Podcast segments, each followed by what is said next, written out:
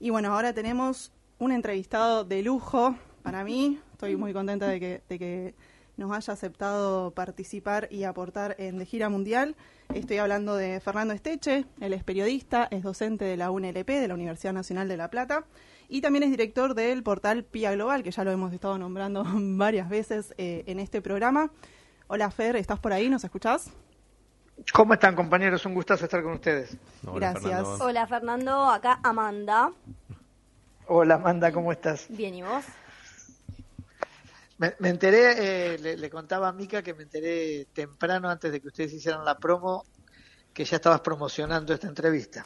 Exactamente lo promocioné con, no con cualquier persona, con personas que tenían que saberlo. Y bueno, acá tenemos en manos eh, el libro que, bueno, que sacaste hace poco junto con Guillermo Caviasca y David Acuña, llamado Destinados por la Providencia. Y bueno, como para arrancar, eh, queríamos saber, para quienes todavía no lo leyeron, ¿por qué el título Destinados por la Providencia? Bueno, el título de alguna manera es un, es un rescate de la y, provocación. El libro se trata de son, es una excusa en torno a los 200 años de la doctrina Monroe, entonces este es un, un libro de historia sobre la relación del imperialismo con nuestra América. Y el destinado por la providencia es un rescate que hacemos, que es un juego entre la frase de Bolívar, aquella, no, la, no voy a ser literal, pero aquello que dice los Estados Unidos parecen destinados por la providencia a plagar toda la América nuestra de miseria, este, que Bolívar la dice muy temprano, antes aún de que, de que los grandes teóricos y doctrinarios norteamericanos sistematizaran la doctrina del destino manifiesto, donde destino manifiesto justamente también está afianzada en esta idea de, predestinación, ¿no? De, mandato divino. Así que nos parecía hacer un juego con eso que nos pareció interesante. Un libro que tiene ahí la imagen de etapa es un dibujo de Diego Abuela, que es el compañero que hizo el, mural de Maximiliano Costecchi y Darío Santillán ahí en la estación que ahora se llama Costecchi Santillán, lo que era estación Avellaneda. Así que le metimos ahí, le, le, y los tres, los dos compañeros con los que somos coautores, los otros dos compañeros son, además de compartir con ellos una misma vocación militante y espacios de militancia, este, de muchos años, somos, somos todos este, ochentistas, noventistas y todo lo que sucedió después, este, también son, bueno, Guillermo Cavías, que es, doctor en historia, este, es un tipo de muy sólido y muy formado, este, y David Acuña también es profesor de historia, así que compartimos, es un libro que surgió a partir de nuestra propia experiencia del oficio profesoral, sea en, escuelas o en, universidades, este, y de la militancia. Y está pensado fundamentalmente, este, no tanto como un libro de divulgación, pero sí como un libro de formación. Es, es, una, es un libro que en algún, en algún pasaje lo dice ahí pensado en la clave de Gramsci, viste cuando Gramsci le escribe a su, a su, a, su hijo en una de las cartas que le escribe a su hijo y, le dice, un gran libro de historia es aquel este, que aporta a que las fuerzas sociales en desarrollo sean más conscientemente activas. Bueno, esto yo no sé, lejos debe estar seguramente de ser un gran libro de historia, pero es un libro de historia que tiene este, pretenciosamente esa esa intención, ¿no? De, de, aportar a que las fuerzas sociales sean más conscientemente activas, es desvelar, desnudar un poco esta relación imperio-nuestra América, este, rescatando resistencias, descubriendo las líneas largas y demás. ¿Qué tal, Fernando? Acá Marco te saluda. Eh, un gustazo, Marco. Igualmente. Te hago una pregunta sobre el contenido en sí del libro, porque ahí, por lo que estuve ojeando así medio rápido, hacen un recorrido histórico, que bueno, es un poco lo que estabas comentando recién.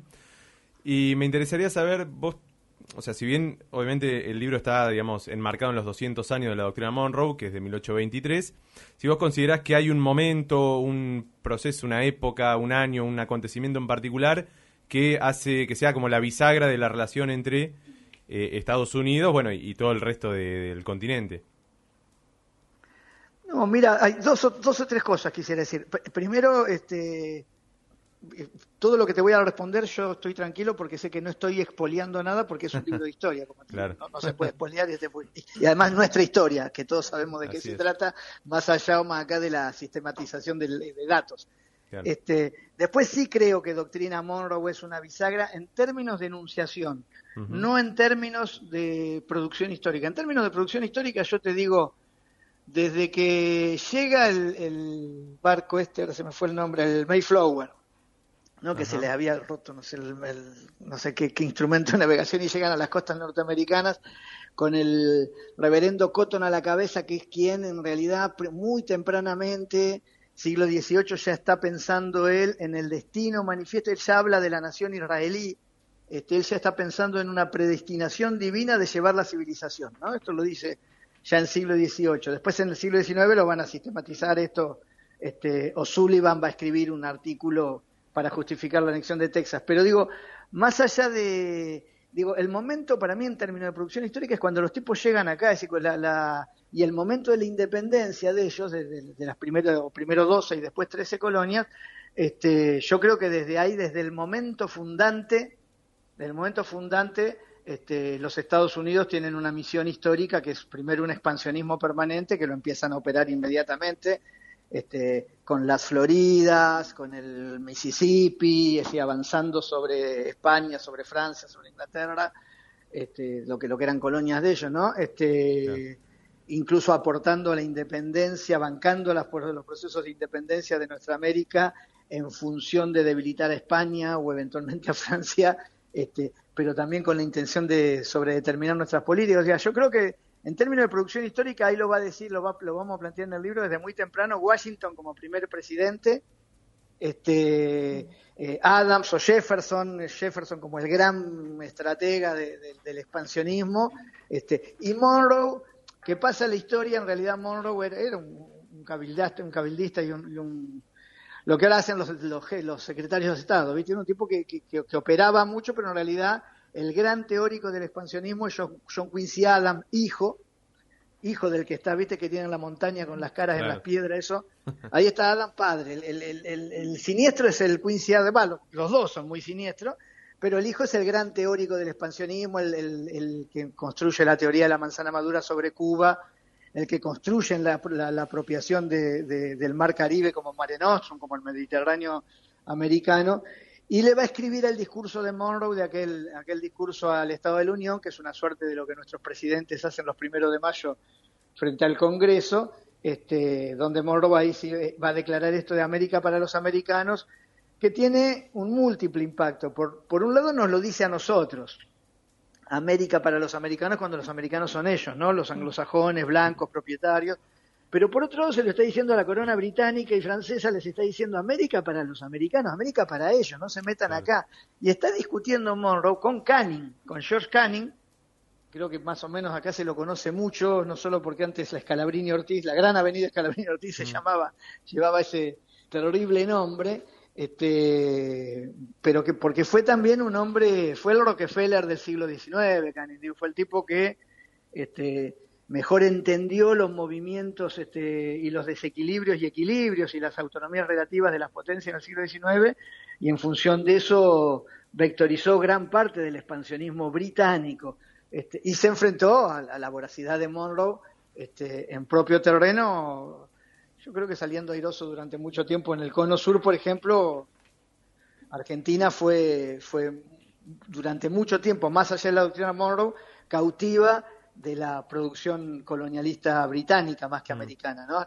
Después esto se resuelve después de la Segunda Guerra Mundial, pero así que yo no, no podría encontrar un momento en producción histórica, te diría que es desde que se funda, desde la independencia. En términos de manifiestos, te diría claramente doctrina Monroe, este, que es cuando de alguna manera a partir de ahí se lanza este, todo el expansionismo eh, ya sistematizado como doctrina, con las líneas largas ¿no? y los distintos corolarios que van a llevar apellidos de los distintos presidentes, que es el corolario Roosevelt, el Taft, el Wilson, este, o nombres por ahí un poco más procaces como el Gran Garrote o la mm. diplomacia del dólar o el Nuevo Trato o el Buen Vecino, este, pero que son todas maneras de decir lo mismo uno y otro partido que han sido estructura bipartidista también desde la fundación de los Estados Unidos, pero que, que, que, tienen un objetivo, hay, hay, una política de Estado de largo plazo. Bueno, voy yo entonces. Estamos peleando por preguntar.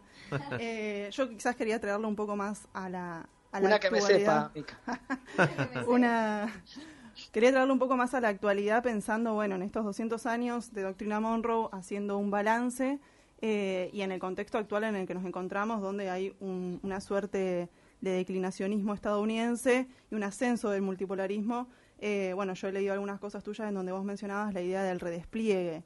Eh, si querías contarnos un poco de qué va esta idea de redespliegue imperialista cuando, o de Estados Unidos específicamente, eh, cuando de repente vemos en los análisis que también se habla de decadencia estadounidense. No, bueno, eh, esas son las dos tesis, de las tres tesis en las que siempre nos manejamos, hay dos que, que visten el libro y son las que es el paradigma en el que se va a desarrollar el libro.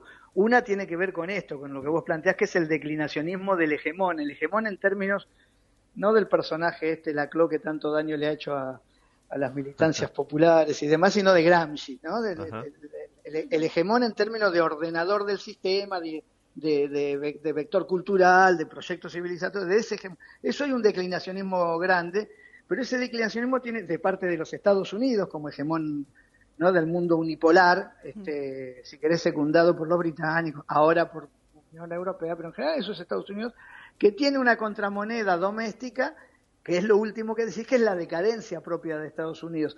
Ahora, esto es interesante que no son, son también reflexiones nuestras, necesidades de nuestro propio análisis, pero fundamentalmente los principales estrategios, Fax Zacarías, este, Kissinger, que tiene un decálogo mm. acerca de la decadencia, desde tanto de, la declinacionismo del hegemón como de la decadencia norteamericana, tiene, eh, lo, tiene descrito por punto. Es decir, los pensadores, los think de ellos, los, grandes cráneos de ellos lo tienen, esto lo tienen definido. Y lo que vos llamás redespliegue, que es una suerte de contraofensiva, es una suerte de decir, bueno, es pararse de mano, es decir, bueno, si estamos yéndonos para atrás, nos vamos a parar de mano acá y vamos a bancar los trapos. Este, eso es lo que hace, que es lo que hacen todos los imperios. Una, porque es la diferencia incluso entre es lo bueno que está entender hegemonía y dominación. Cuando tenés hegemonía, este, no necesitas este, pegar el palo en la cabeza. es, la diferencia entre hegemonía y dominación. Cuando aparece el rol de la dominación es porque la hegemonía está débil. Entonces, este, pero también sucede que vos es cuando ves el momento más bestial de los imperios. Los imperios en su decadencia es cuando se vuelven más guerreristas, más militaristas, para intentar sostenerse por la fuerza, ya no por la hegemonía. Este, y en este sentido nosotros estamos asistiendo a ese, a ese proceso en América Latina de manera despiadada. En el resto del mundo también. Digo, este redespliegue se da en el Indo-Pacífico con el AUKUS, el cuadro, los ejercicios que hacen con Filipinas, pobres Filipinas, este, de, nuclearizar el mar meridional chino, este, lo hacen con la guerra próxima en Ucrania, lo hacen instalando en, todos los Balcanes, intentando, o en el Báltico, intentando demás, pero fundamentalmente en lo que es su, su espacio vital, que es, que es este que es nuestra América y donde están muy consolidados. Es decir, cuando nosotros vemos el despliegue no se trata de que Laura Richardson, la generala, la jefa de la, jefa pentagonal encargada de nuestra de nuestro territorio, este no se trata de que, tengamos tanta relación con ella, porque no es tan, no es un redespliegue solamente en términos militares, que los que también lo es, sino fundamentalmente una gran ofensiva con todos los dispositivos que tienen, que son muy complejos y que en el libro intentamos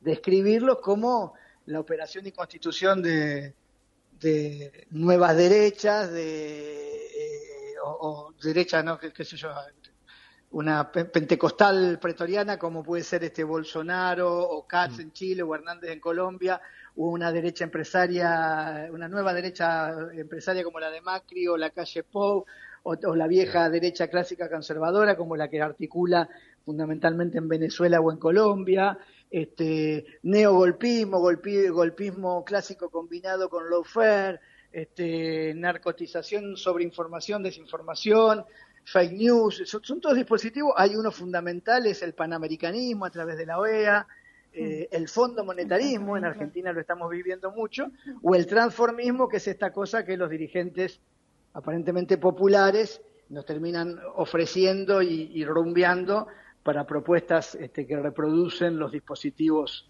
eh, cual fuera sea, cualquiera sea, el Fondo Monetarismo o el Panamericanismo, cualquiera sea.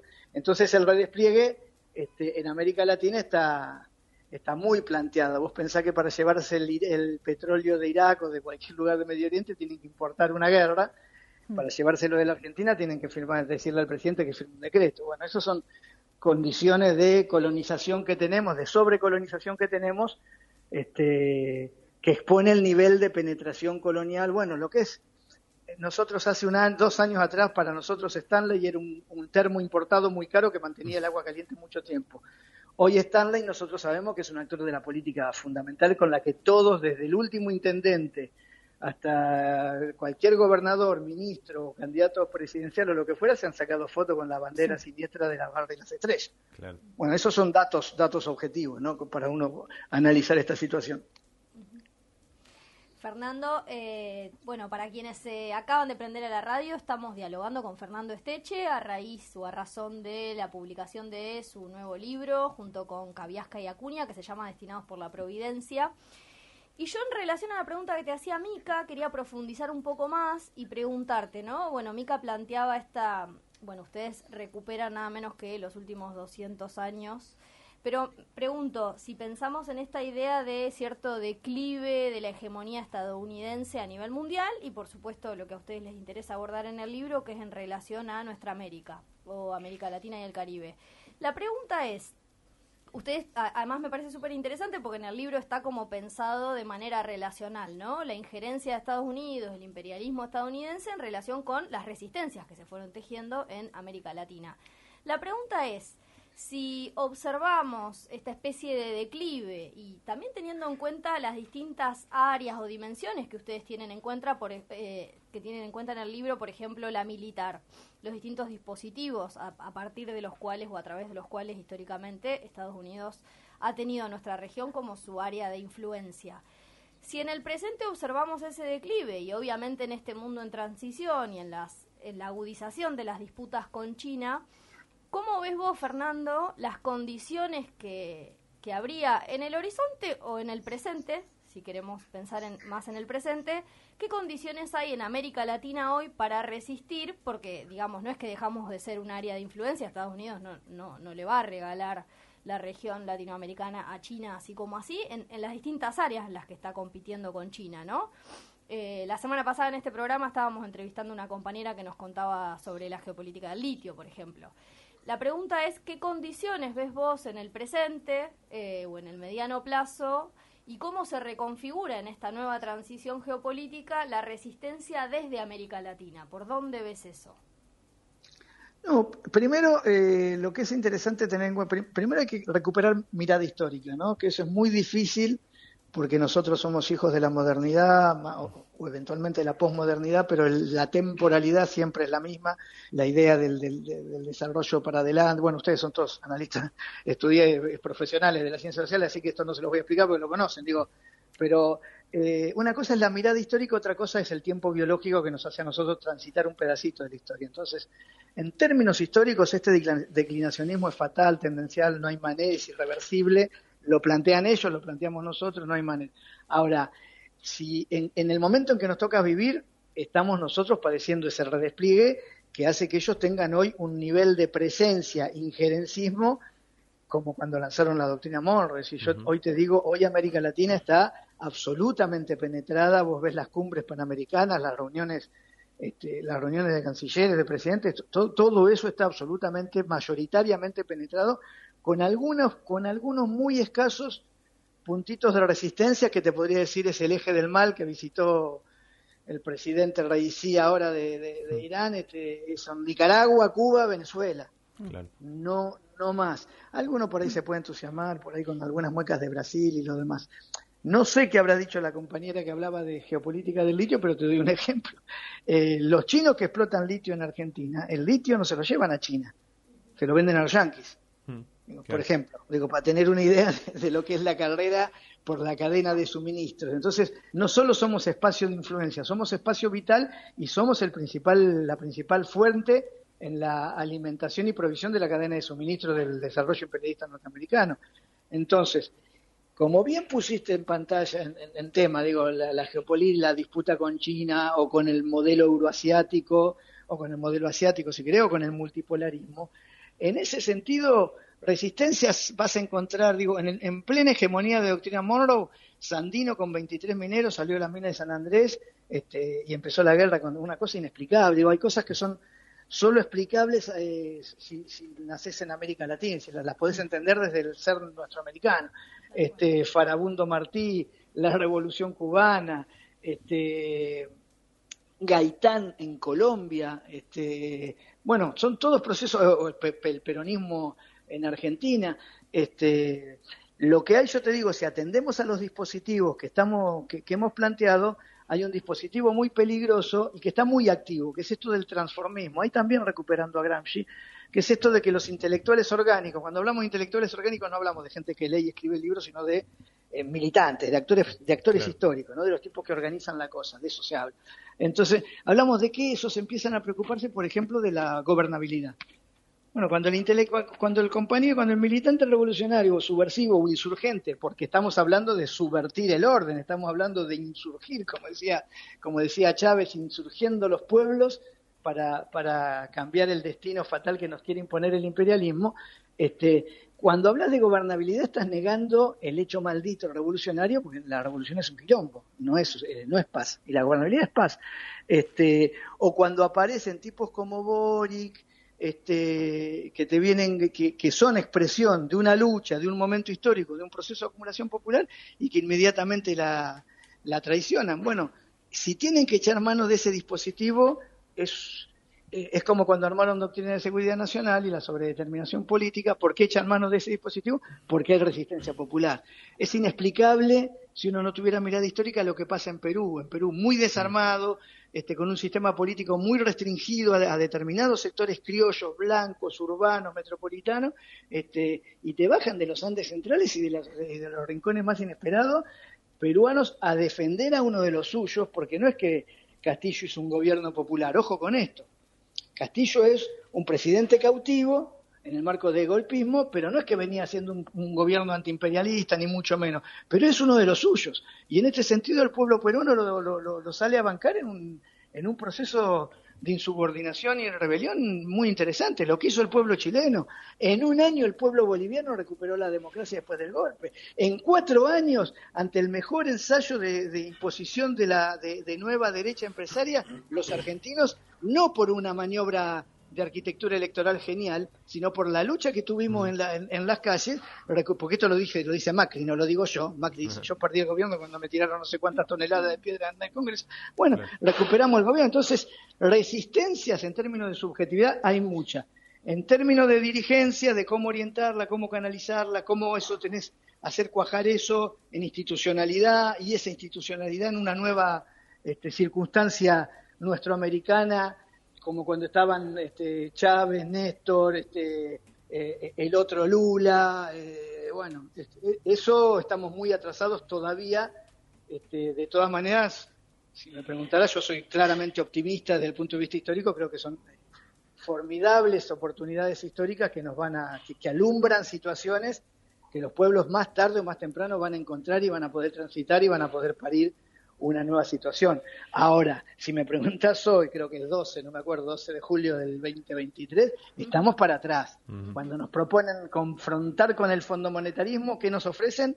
Eh, otra variante de fondo monetarismo. Bueno, es muy difícil. Fernando, no puedo dejarte pasar que hayas dicho otro Lula. Eh, yo, Amanda, soy la, la, lulista de este grupo. Me gustaría que profundices. En realidad voy a recuperar esto último que estabas mencionando, ¿no? Dijiste Hugo Chávez, Néstor Kirchner, estabas como, como apelando a por lo menos 10 años, 15 años atrás, eh, a otro contexto político en la región. Y la pregunta, acá estuvimos abordando la cumbre que hubo en Brasilia el último 30 de mayo, la convocatoria de, Lula a los distintos presidentes, fue una primera cumbre, pero fue el retorno también de Venezuela, la presencia de Nicolás Maduro. ¿Por qué dijiste otro Lula? Me gustaría que nos cuentes un poco eso. Eh, ¿Y cómo ves? ¿Cómo viste esa primera semilla? Si es que la ves como una primera semilla o, o esa cumbre en Brasilia, si te parece que hay señales o no de que se pueda retomar algo de ese proceso de integración regional que, que fue diferente 15 años atrás, pero bueno, ¿cuál es tu opinión al respecto? No, distintas cosas. Yo eh, eh, creo, eh, soy, soy, En la academia le decimos pensamiento crítico para no decir que somos marxistas-leninistas y porque además es muy pretencioso decir que uno es marxista-leninista, ¿no? Porque tendrías que ser marxista-leninista en muchas dimensiones. Yo digo pensamiento crítico. Yo creo en, en los procesos sociales. Los personajes son solamente este, por más que sean mega personajes, son solamente producto histórico de una correlación de fuerza y un acumulado popular. Salvo algunas excepciones, ¿no? El Che, Perón y Chávez, yo creo que son este, excepcionales.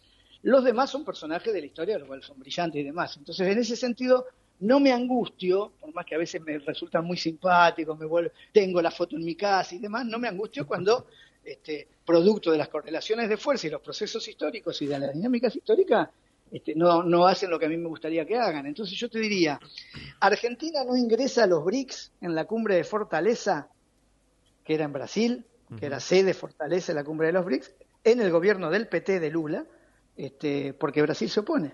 Te doy un dato. Este, el Banco del Sur que proponía el comandante Chávez y que podría haber sido un banco como el de ahora de los BRICS, brasileño, de economía del mundo, no se hace porque Brasil no le puso un mango. Digo, para entender las cosas, digo, para, para ponerlas blanco sobre negro.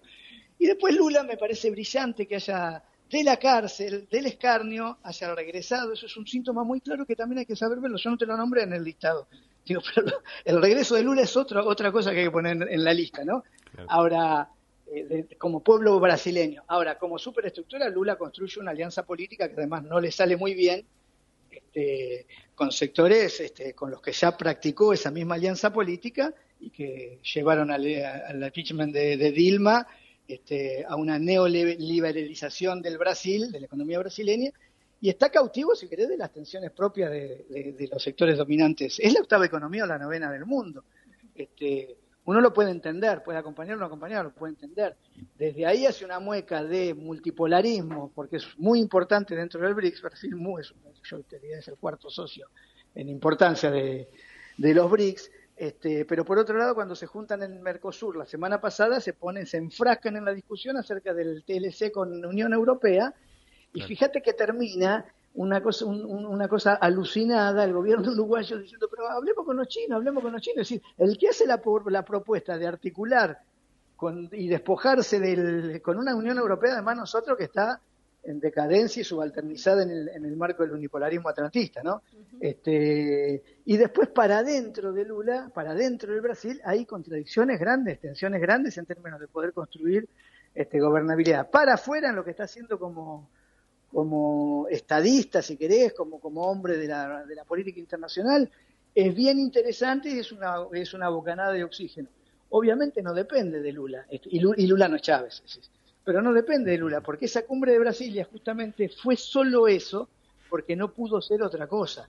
¿Por qué? Porque tenés una orquesta, porque, porque Petro está gobernando, está de capitán de un portaaviones norteamericano, por más que sea Petro, pero está de capitán de un, de un portaaviones norteamericano, porque Castillo está en Cana, por ejemplo, y ese gobierno este, al que Lula reconoció, al que Lula reconoció, es un gobierno usurpador. Este, Boric es un siniestro. Digo, sí, qué bueno, vino Maduro, buenísimo.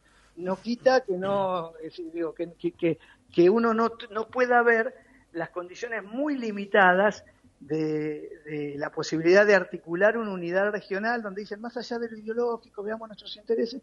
Bueno, hasta aquí lo de Mercosur de hace una, o dos semanas da muestras de que esto es muy, muy, muy, muy problemático, lamentablemente muy problemático. Yo creo que hay condiciones excepcionales y que Brasil, que es la potencia regional, nuestra América, está llamada a tener un rol fundamental en ese sentido. Aquel rol que tuvo Chávez en su momento y que no eran potencia, ellos no, eran una potencia regional, el límite que tuvo Chávez tuvo que ver con la, con la, con, la estructura, con la espalda.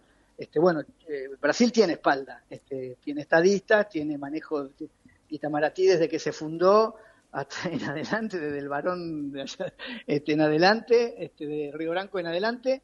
Eh, tienen la misma línea política en cuanto a, articulación internacional. Pero bueno, habrá que verlo. Este, yo cuando digo otro Lula es como, es como si te dijera otro Mandela, este, son, son solamente licencias este, amables, porque además me parece que los hombres son cautivos de los procesos históricos, no tienen que ver con su buena o mala voluntad.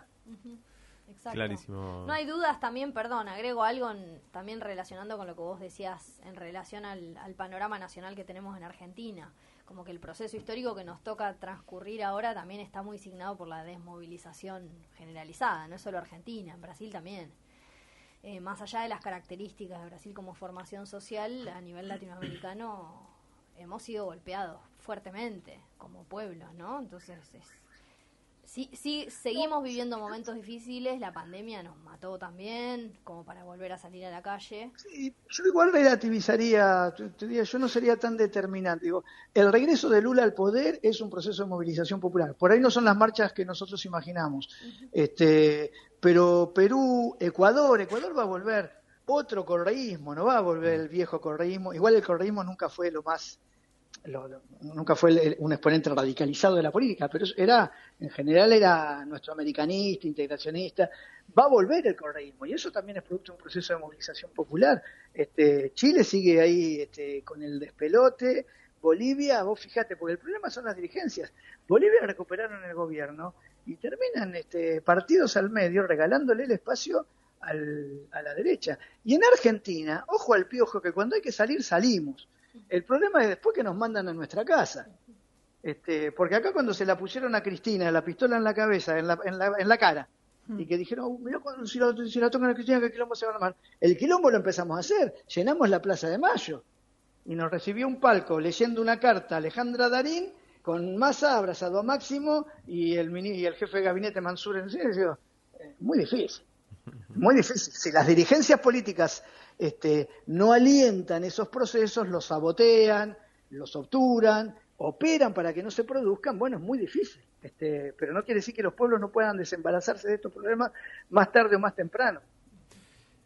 Clarísimo. Fernando, tengo una última pregunta, por lo menos por mi parte. Pero esto no era, no era un libro, me hicieron una trampa. Pues no, no, pero ¿cómo no te vamos a preguntar por la actualidad? Escúchame, ¿para qué nos sirve aprender la historia? Fernando, sos un profesor, pero también sos un militante. Historia es actualidad, es presente vivo, eso de nuevo, de, nuevo con Gramsci. Yo quería volver al libro, ya que lo, lo mencionaste, Fernando. En realidad mi, mi pregunta para, para ir cerrando es... ¿Dónde se puede conseguir el libro? Si, eh, no sé, hay que entrar a alguna página, algún punto de venta o o a quien le ah, interese cómo pueden conseguirlo. Sí, me mataste igual. Este, yo le voy a pedir a Mica que busquemos. Hay un teléfono que lo debe tener a mano. Bien. Este, hay dos cosas que aclarar sobre eso. Una es con Punto de Encuentro, que lo edita, la, editorial y librería Punto de Encuentro, que está en Avenida de Mayo y 9 de Julio, sobre Avenida de Mayo a, a 10 metros de la esquina de, de, la 9 de Julio. Es una librería de compañera que hay, que visitarla. Ahí se, se consigue a precio de librería. Este libro no es un negocio editorial como los libros que hacemos desde PIA, que es una edición compartida con PIA, con el global, con el, con el portal, digo. Este, no es un negocio, si no hacemos plata con eso. Es decir, nosotros en el teléfono que puede girarnos Mica, la idea es cubrir los costos de edición, impresión, entonces porque los libros tienen que hacerse para que la gente los pueda leer. Un libro de estas características, como está, en precio de tapa de librería va a estar 6, 7 lucas. Sí, este, carísimo. Los libros que sacan los dirigentes populares nuestros, el más popular, el que habla en quechua, 8.500 pesos. Este, no, no habla en quechua, escribe en quechua desde los, desde los afiches, no. Este, en quechua hablaba Blanco, por ejemplo, que se fue a vivir con los quechua, no impostaba. Pero digo, sacando eso, un libro, vos escribís un libro, 8.500 pesos, es para que lo lean tus amigos, no sé quién puede conmigo. si es un libro que tiene el objetivo de que lo lean los estudiantes, los militantes, los de a pie, este, ya a mí me da vergüenza decirte, mira, está a precio de tapa por teléfono, está a tres mil pesos, mm. pero ¿qué es lo que nos costó porque en Argentina además descubrimos cada vez que hacemos un libro, descubrimos todo el, todo lo que es el mm. quilombo del manejo del... Yo no sabía que no había papel, por ejemplo. Antes producíamos papel. Antes producíamos papel. Ahora el 70% de papel prensa está destinado al packaging de Mercado Libre y todas esas cosas. A, bolsitas de madera, de papel madera y no sé qué. Bueno, este, cosas que vamos descubriendo, pero le voy a pedir a Mica, le voy a, dar esa posta si, si puede hacernos la gauchada este, porque yo no me acuerdo el teléfono de dónde, de dónde. y si no, en punto de encuentro, a precio de librería. Perfecto. De todas maneras, acá en la radio vamos a sortear un ejemplar, así que quienes no sé. Gracias, gracias Fer por, por regalarnos un ejemplar. Tenemos acá uno que nos lo queríamos quedar, pero bueno, lo vamos a, vamos a sortear. sortear. Yo me voy a anotar en el sorteo igual. Sí, podemos. ustedes, yo, yo, lo que les propongo a ustedes, y voy a estar atento preguntando, llamaron, llamaron, llamaron, este, es que ustedes dos llamen por teléfono al teléfono y compren el libro. Bueno, llamamos. No que, se queden con, no que se queden con el sorteo. El sorteo damos otro libro ahí para que, si a los compañeros les interesa, a los oyentes les interesa, están a disposición porque la verdad que es para, la idea es que lo lean, no, no es un libro que tenga otra intención de, de, de, de, armar, en el sentido figurativo, este, a los pueblos. Buenísimo. Muchísimas gracias, Fer, por, por tu aporte y tiempo para De Gira Mundial. Bueno, muchas gracias. No, gracias a ustedes por el tiempo, eh, ustedes. Un gran aporte de tu libro, así que esperemos que quienes estén escuchando se, se interesen y se acerquen. Así es, nosotros también. Y bueno, y en breve capaz volver a, contactarte para seguir charlando un poco de la actualidad internacional también. Sí. Dale, dale. Abrazo grande, compañeros. Un gusto haber hablado con ustedes. Eh. Muchas gracias. Bueno, acá, tengo, acá tengo el chivo, porque lo pueden adquirir de tres maneras distintas. Dijeron, bueno, Fer mencionó punto de encuentro en su librería, claro, en, su forma física presencial en Avenida de Mayo 1110. También lo pueden conseguir de manera online en .ed.com.ar, ahí que es el, justamente la página de punto de encuentro. Ajá.